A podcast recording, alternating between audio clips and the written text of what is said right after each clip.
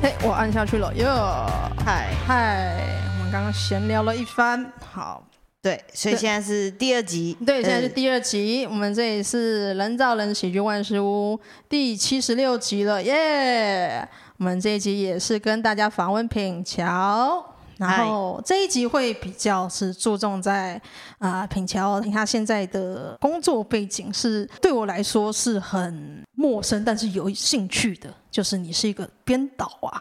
嗯 嗯，我之前认识的唯一一个导演是六块钱，可是我觉得这似乎不是一个很正经的导演。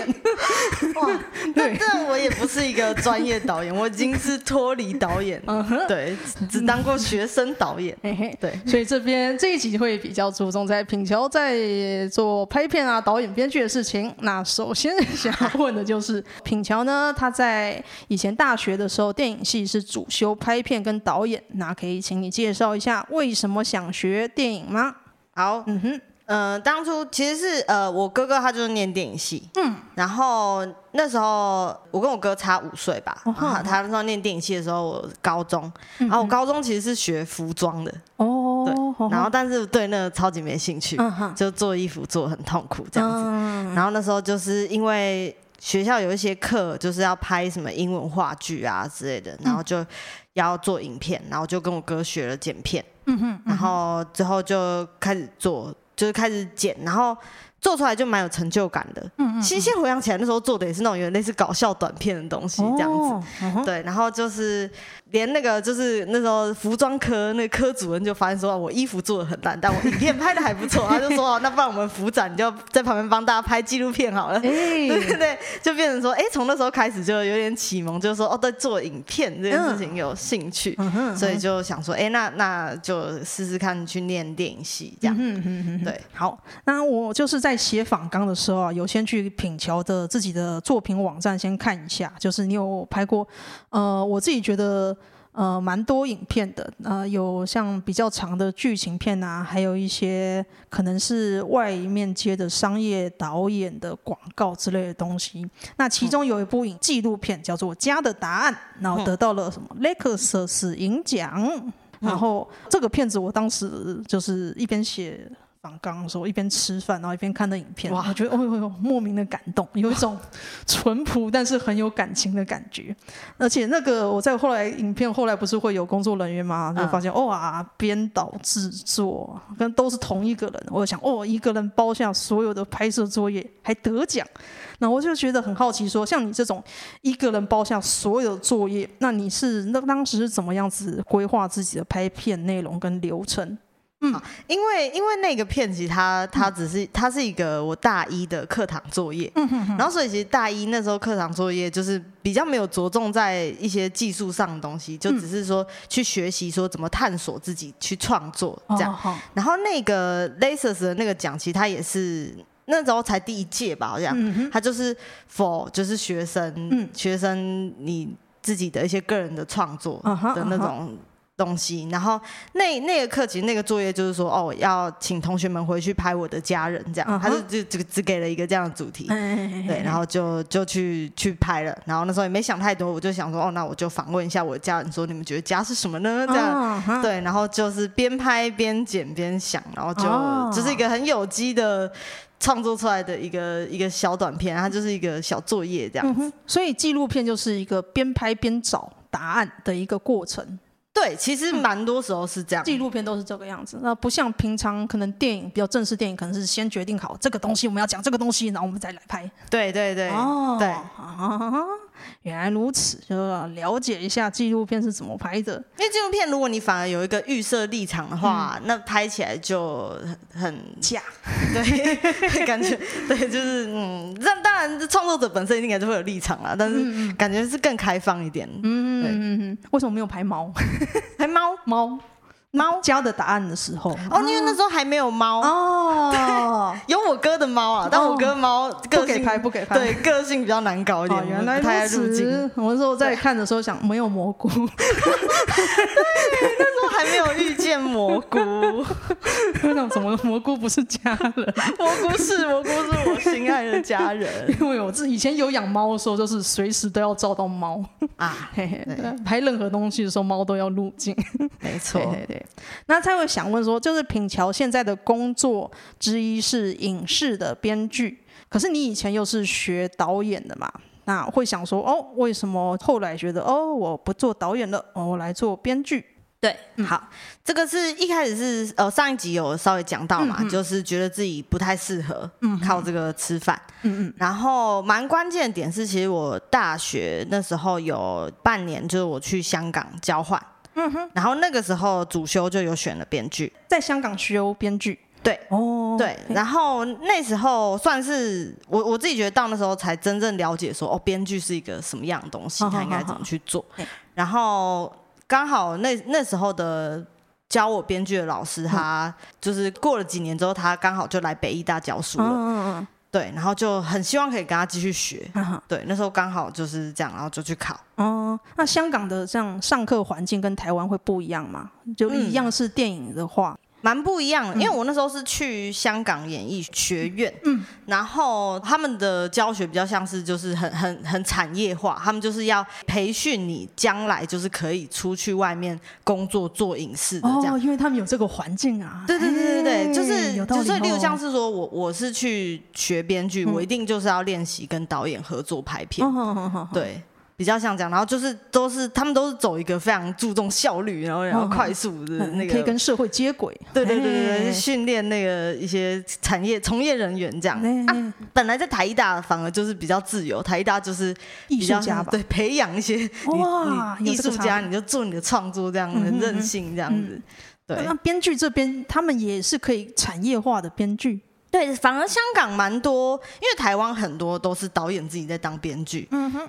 就是还是当然还是有编剧，但是这几年比较多。但是香港的话，嗯、他们应该就蛮习惯他们的编制是导演会有编剧，嗯，对，会是一个分工合作。分工合作，对对对对对，嗯，你可以感觉到就是他们重视编剧吧，嗯，才会把这个工作隔出来让一个专家去做，这大概吧。大概吧，对，至少在香港那时候上课的时候，跟导演合作的过程是蛮蛮开心的，就是真的觉得说，哎，好像我也是可以，就是例如说我自己当导演的时候，我不太会去想要拍某一类型的片子，可是我在当编剧的时候，我反而就是。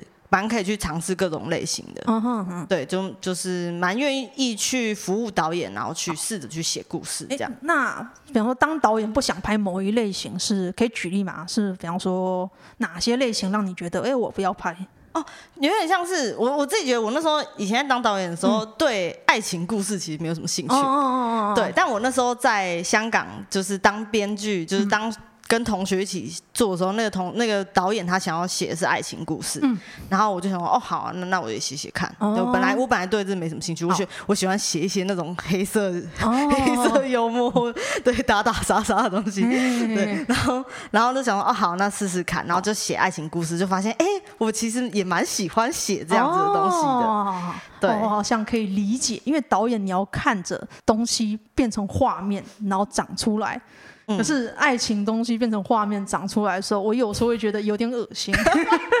我我自己很讨厌言情小说跟爱情电影。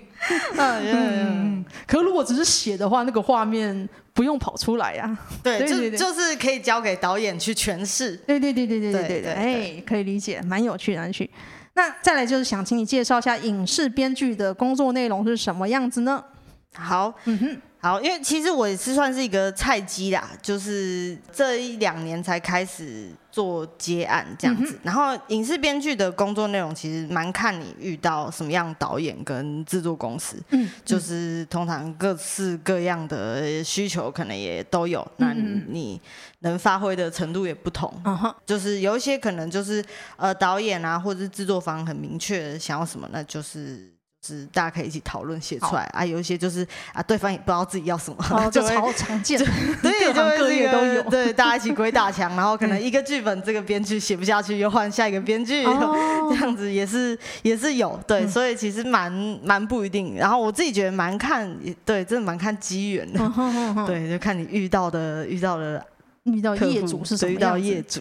对，嗯，那会有那种写出来了交给对方，对方退件，或者是你不停的来回修修改，这种状况会有吗？会会，其实就是蛮蛮容易有这种状况的。哦，对，然后呃，像我现在有一个案子是影集的开发，然后是比较像是想要做像国外那种 writing room 的形式，所以不止一个编剧，就是可能是。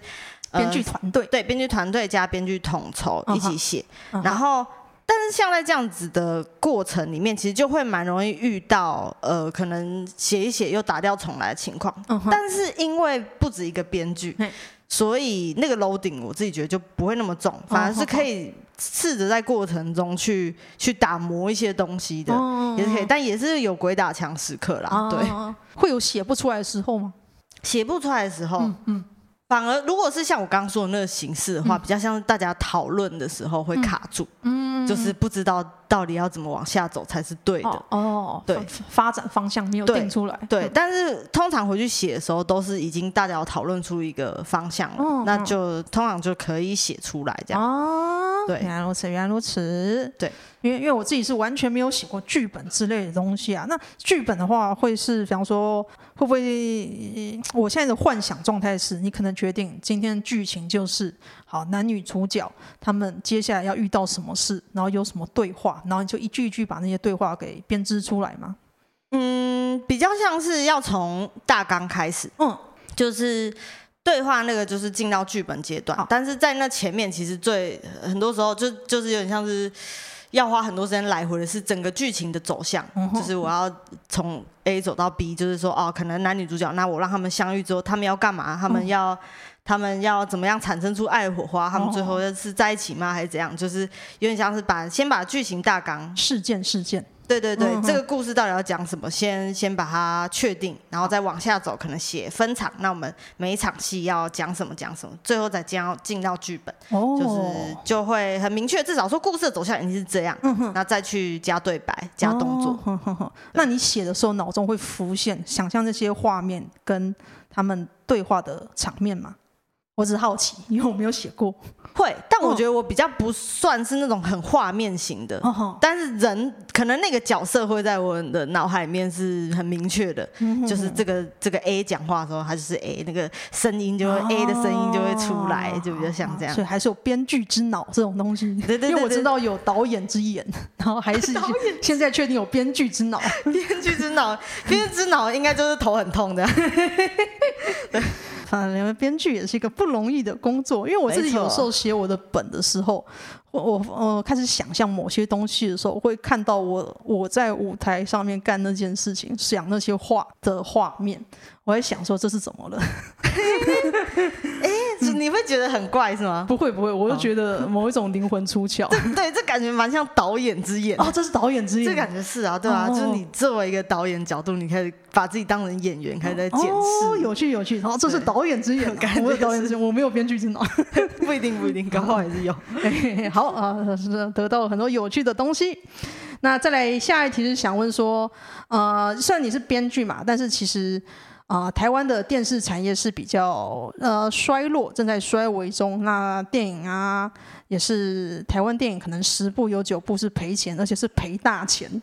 嗯，所以会想问说，那现在做电视编剧是活得下去的吗？好。好，就是这个，就是我个人经验了，嗯、因为就是其实这个圈子好像怎么讲，行情非常的不一定这样。哦。然后就特别是你可能是新人，嗯，跟你你比较有经验的，嗯、那那当然也差很多。然后我觉得我算是一个新人吧，然后我跟我身边的一些新人编剧，嗯，我的经验来看的话，我自己觉得，因为还是有有老师嘛，会大概知道行情在哪。嗯，我觉得就算你是可能拿行情里面的钱，嗯。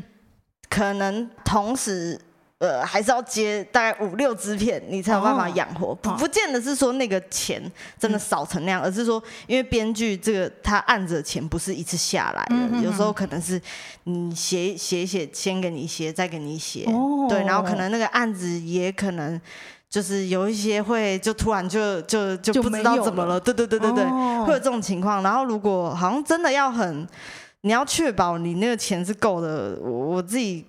看到的经验啊，就是真的要接个五六支吧，嗯、对。但是我自己就觉得啊，好惊哦，就是我最多可能一次接过三四个案子这样，哦、然后那时候又要又要讲单口，然后又又要学校也要，就是学校也要写剧本这样，然后就真的是要爆炸这样，嗯、就就反正真的不行，然后我就觉得说，我是不是也不适合靠这个吃饭呢？就是真的有点困难，我自己觉得有点困难。嗯、对，但是我不我。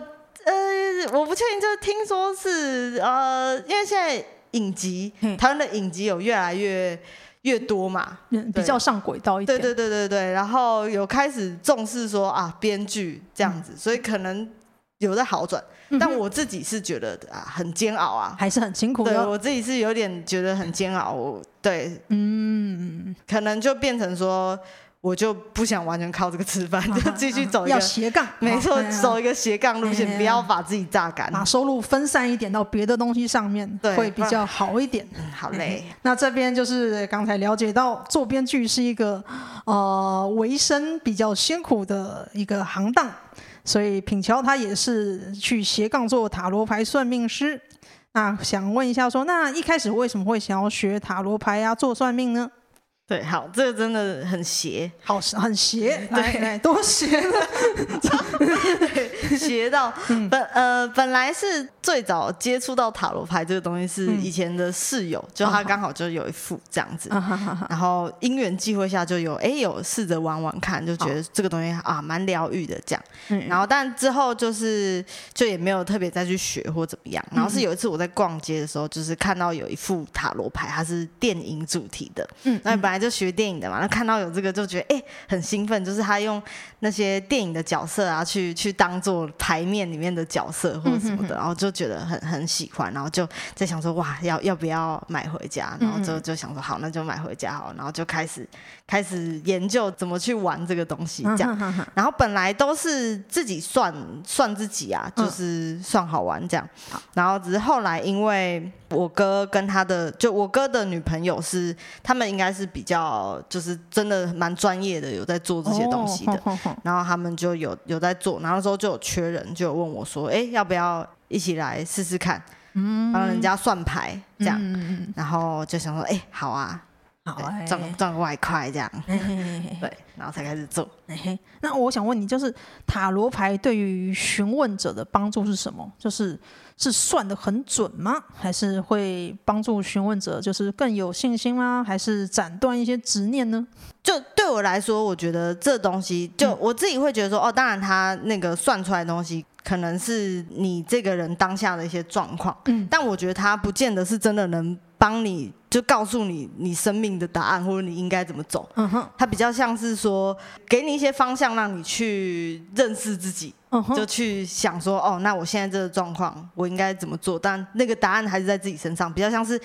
我给你一些疗愈的那种感觉，我帮你看你的牌面，然后跟你说啊，其实可能这事情没有那么严重，不用这么这么担心。哦、对，给一些我觉得是 疗愈跟安定，是我自己觉得是比较好。就我自己在做塔罗的话，哦、我希望他可以做到是这样，因为我觉得人生的方向还是要自己选择。对呀、啊，对，不要不要太过依靠外外面的力量去告诉你这样。因为我自己是不敢算的。哦，因为因为我觉得我的个性哦，如果看到算出来的结果是不好的，嗯、那我自己会就是很沮丧啊，就很被打击。对、欸，所以我就会，我觉得哦，那那我不要算。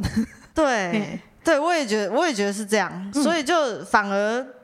但是，就我的理解啦，就是其实人的未来它，它它不是固定的，就还是靠你自己选择。就是你塔罗算出来的那个结果，对，就是然后会觉得怪力乱神。就是你塔罗算出来的那个结果，就是它其实也只是根据你当下的意念去去反映出来的。好，你只要转一个念，结果就会不一样。哦，对，哎，好妙，好妙。对，嗯，我觉得这个东西微妙，但我自己还是会觉得不敢算，因为我太了解自己个性是什么的个性。呃、比方说，如果我今天算出来说减肥会不会成功，然后他开始算出来是你一定会复胖，我就觉得妈的，干不吃减肥中药，好爽，大概这种感觉。哇，那哦，那如果是这样的话，就我，我如果是我算到说哦，九安你会复胖，我可能也不会这么直接告诉你。但是我自己的个性，我觉得我会那么的生气。我也会说，嗯，这个就是说，就是提醒你说要持续，对对，还是要多运动之类的。嘿嘿嘿可能可能会这样子，我才敢算。就我会很怕去面对那个悲伤的未来。对对对对对对对对。所以自己是不敢算。但如果呃是探讨算命者本身的内心的话，就感觉是蛮可以旁观者清。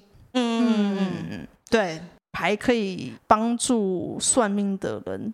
脱离一下自己在那个钻牛角尖的漩涡里，在那里打转啊，对对对，会比较像是可以做到这样子，嗯，那这样蛮有趣。那你有除了塔罗牌之外，刚才有跟你聊到说你也相信星座嘛？哎哎，那那你会算星盘之类的吗？不会，不会，不会。我自己是以前有个朋友是算星盘的，然后我本来也是不相信星座，我就觉得切十二个啊是有什么准？可是他他就是研究的很深，会星星盘嘛，会去算太阳啊、月亮、水星、火星在什么角度，什么角度会发生什么事情。然后我很久以前拿我的去给他算算看，然后就算一下说啊，你的太阳跟月亮在星盘上是完全一百八十度。嗯，接近一百八十度。那这个意思就是说，你爸跟你妈水火不容。然后太阳是爸爸，然后月亮妈妈，然后可以在星盘上三百六十度一个圆，然后两个都在互相的两端的话，就他们两个超常吵架的话，然后那时候觉得，哎，对他们超常吵架的。然后这个时候我就去验证了，我拿我哥的星盘去给他算。哇，哇，你你你很实事求是，很实事求是啊！我想说会不会一样呢？最好是一样啊，就一样。哇，就我哥算出来也是那个太阳月亮在一个很那个一直线上，就是把星盘切一半，我觉得哎呀，这好准哦，真的准。总不能我算的水火不容，结果我哥算出来他们两个超级恩爱，这不 对。那搞不好就不是同一个，对对对，事有蹊跷，没错。在我不了解的时候发生了什么事情？没错。对，主要是所以那个时候我觉得哇，星盘有它的道理在。嗯嗯嗯嗯，所以这些星盘跟塔罗牌。蛮奇妙的啊，出乎意料的有趣。那这边也想问你说，那你算塔罗有遇过什么奇妙事情吗？比方说算的超准啊，可以帮人消灾解厄之类的事情有吗？还是说你自己算的时候发现，哎，真的解决了我自己卡住的什么问题？我我想到一个就是很神奇的，就是说，嗯，可能因为你算牌会遇到同样的客户。然后真的是他每次来，每次抽，不见得是一模一样牌，但是都是差不多。就是他如果他这个人就是一直卡在同一个钻牛角尖嘛，对，他卡在同一个问题里面，他他没有去解决的话，就每次算出来其实就是那样。对，就嗯，就就会有这样情况，就觉得哎，真的蛮神奇的。对，那算塔罗牌有什么禁忌之类的吗？然后说同一个问题不要问我几次，我会烦。个人禁忌，禁忌哦，嗯，好像还好哎，他还蛮友善，你想问什么就问什么。对，他就是一个可以很自由去解读的东西。对对，好玩好玩好玩。对，那你算这个是像那种咖啡店有个算命师那里驻守这样子接案子吗？呃，我是比较像是在，就是我跟我哥，就是我哥他们的朋友，嗯，就是他们是有一个公司吧，嗯、然后他们就是会有很多的人需要这些服务，嗯、哼然后我们就是他们需要一些会算塔罗的人，帮忙他们一起算，哦，对，然后我就是其中一个小小的算命师，哦，就像这样。好哎、我刚刚才起扬了一个奇怪的念头，这算命这种事情，如果拍成网络影片，一定大受欢迎。你说九天玄女，不 是不一定，你可以教学或是帮人算。哦，有啊有，就是那个 YouTube 很流行那种大众占卜。对对对对对对对对对，那种那种也是那种也是蛮有趣的。嗯，对，它就是一个。就很像是你会看到有一些网络文章也是，就是你选一个东西，他会给你一个答案的那种，就是也蛮好玩。心理测验那种。对，也有点类似，但它也是一种占卜。哦、对，就是去对应你当下的那个感觉啊，你就选一张牌，他就给你一个答案、嗯、或什么的，那也蛮好玩的。哎、欸，这个很好玩，我觉得很有趣。我刚刚想到一个你可能可以拍的影片，但只是概念而已，就是 假设你请一个，也许是直播。然后有观众在下面答问题，然后是他要请你塔罗牌占卜的问题，你就帮他占卜，最后翻出来的答案，你一定会解牌嘛？对。然后解牌的时候，你就讲 one liner。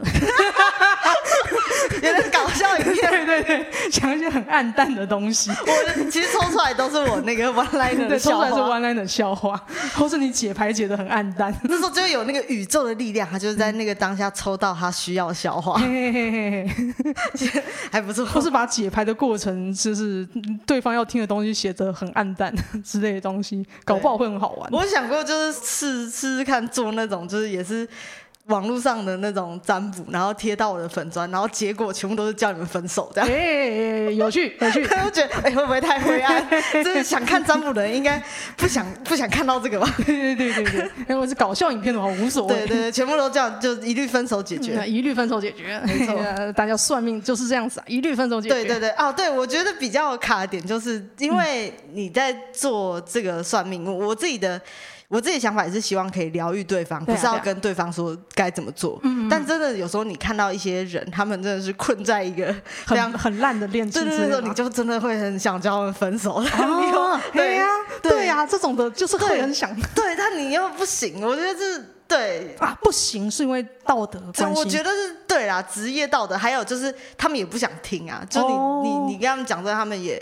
听不进去之类的，哦、我懂，我懂，对。就是反而是要用一些方式去引导，说你去想想你自己在感情里面要的到底是什么。哦，对，你去想清楚，很心灵鸡汤的方式，没错，嘿嘿嘿，而不是跟他说那男的劈腿，对，对，一律分手解决，别的更好，对，或是我带你去玩呢、啊。如果真的回到 说这个做喜剧的的方式去帮大家占卜，应该一律分手解决。我认识一堆男的。对，好，那来下一题就是问一个比较正经的，就是品乔跟华胥两人要一起办三流笑话了。那呃，刚才你有稍微介绍一下这档演出，那这里想再问说，那你们准备的过程有发生什么事情吗？对，这边先就是先回要介绍说三流笑话，为什么叫三流笑话？其实是因为我们发现我们三个人好像没有什么共通点。嗯，然后我们风格又差很多，就想说啊，一起办秀到底要要怎么办？然后其实三流笑话是某一次在讨论之后，这样讲干话说就是啊，办三流笑话这样，因为我们就想就是在那边想说什么有没有什么三开头的这样，嗯、三位一体什么之类，然后就讲三流笑话，然后就华旭就读到它其中的另外一个含义，说哎，可以是三种流派，然后我们就决定说叫三流笑话这样子，哎，对。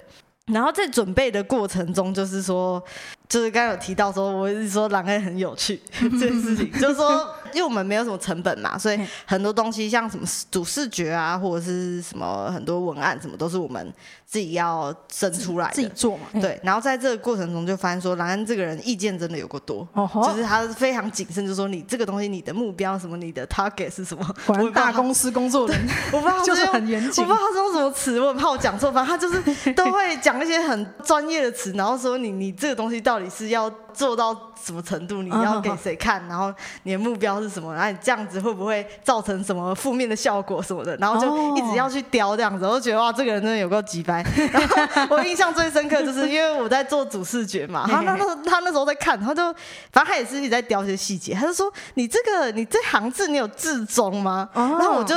听到他视讯另一端，他就拿尺在那边 在那边量问我至中，我就觉得超级靠北。啊、对，然后我之所以提这个，就是因为就是在这个过程中，虽然觉得他很机掰，但我就发现他其实很像，就是所谓就也是喜剧里面的一个叫 game character，就是那算 sketch 里面的一个词吧。好，就是。有点像喜剧里面都会有个特别怪、特别不寻常的角色。嗯哼哼哼，我觉得狼恩就是这样的一个存在。嗯哼嗯，对，有某种执着的人，这种。对对对，太执着了，执着到我觉得很好笑。嗯、然后就还因为他的这个关系，就是我还想到了一个剧本，然后可能会拍成我们的宣传片，嗯、就是在讲他有多机掰。就是过程很多怨念，怨念到直接直接把它写成剧本。可以可以可以，拍出来一定有趣。对，再来下一题是说，因为上一集访问了华旭，他说你有准备了素描喜剧，所以我们这里这一题就想问说，哦，为什么想做素描喜剧？还有可能能请你稍微简单的介绍一下它的内容。呃，这次其实也是刚好那个机缘，就是对上。德哥的课，然后我去上，然后其实兰恩也有去，而且兰恩是就是算是回去当助教，他之前就有上过一次，然后回来上第二次，就是再学一次 sketch，所以这次演出呃的 sketch 主要会是我跟兰恩去去做，嗯嗯，然后因为毕竟就是 sketch 这个东西它产出真的非常的快速，所以我们现在还是一个还在很粗略的阶段，还没有一个很完整的本，但我们有想要做的就是可能会跟我们的段子的内容去做。回答去做相关的延伸，可能是说，呃，我的段子里面提到某一个东西，嗯，对，然后我们会去把它抓出来延伸去写一个小故事，嗯哼，有点像这样，就像兰恩可能有提到说，就是 ChatGPT，那我们可能会以这个为主题，然后去去发想一个小小的素描喜剧，然后去去做。这样子、嗯、好，那我们哦，最后的话，就是请啊、呃、品乔，要不要有什么想要宣传跟补充的呢？那比方说，可以宣传自己的脸书啊，或是 YT，或者是再一次宣传一下自己的表演。好，那就呃，先再次宣传三流笑话。嗯，对，三流笑话呢，就是，唉。哇，压力很大，因为呢，兰恩跟华旭他们都说他们宣传这一趴，他们讲的很不好。没事啊，拜托，没有人讲的好的，没有人讲的。我听了七十几集，没几个人讲的好的。真的吗？所以原来介绍自己的演出是一件那么困难的事情吗？嗯、呃，有些人还忘记自己演出是什么时间，他马上拿手机查。像兰恩嘛，那很很多很多很多。哇，对，好好，时间地点是必要要讲的。好，没错，好。三流笑话，好，三流笑话这场演出，嗯、呃，前面就是有强调过很多次，就是三种流派嘛。那我们其实觉得说，因为我们三个人的笑话都算是相对，我们觉得蛮适合第一次进场嗯的观众，嗯、就是如果你没有看过喜剧，因为你一次来，你就可以。看到不同的流派，uh huh, uh huh. 不同的风格，你会知道说单口喜剧其实有很多不同的面向，嗯，对。然后加上呢，我们三个都算是就是就是有拿争霸赛啊，所以算是有一点就是品质保证这样子，可以看到就是还不错的还不错的作品啊。其实我们也是都非常用心的准备这样子，对。然后呢，但就就算你不是第一次进场观众，你本来就有在看单口喜剧，嗯、我觉得也很适合来看，是因为我们这次在形式上就是有有很多的巧思，嗯、就可能跟一般的拼盘秀会不太一样。嗯、对，像刚刚有提到 sketch，或者是我们中间的串接啊什么的，我们会玩一些现场，因为毕竟滑雪也是舞台有舞台剧专业嘛，我们就会试着融入一些就是不同的元素这样子。嗯对，所以大家可以可以一起来看这个三流笑话。五月十二、十三在 Comedy Plus，嗯、然后七月一号在高雄。嗯，哎票价可以讲一下吗？哎，票价现在早鸟价是四百，然后呃，我不知道播出的时候早鸟过了没？好，早鸟过了就是四百五。嗯哼哼，对对，相信是一个对值回票价的演出了。值回票价，现在 KKTix 还可以买得到，大家可以去找一下三流笑话。那品乔自己的 YT 啊，对，叫做什么名字呢？叫品乔，我叫品乔，我 YouTube 频道叫品乔，就是对，可以来看看。好，那脸书的粉丝页叫品乔的 Dark Side，品乔的 Dark Side 啊，IG IG 就是。P I N C I A L W A N G，品乔网，品乔网。好，那大家有兴趣的话，欢迎去这些平台就按个赞啊，会看到，呃，可能久一点，你会慢慢看到刚才讲的宣传片，还有奇怪的塔罗占卜影片，对。可能都会陆续的冒出来，对。或是更多的蘑菇，对，更多的蘑菇，更多的蘑菇，yeah, 对，会，我非常的令人期待。那好，还是现在一样的，希望大家啊、呃，可以多多支持三流校花的演出啊，台北、新竹、高雄呃的朋友有兴趣的话都买一下。如果大家觉得我们这一集蛮有趣的话，也欢迎推荐给其他喜欢喜剧的朋友听。那我们今天就访问到这里了，跟大家说拜拜。好，谢谢谢谢大家听了六集的三流笑话，耶，六集的三流笑话，我们终于要结束了，我们终于要六集退出九安的 Podcast，耶，霸占很久，谢谢谢谢，拜拜拜拜。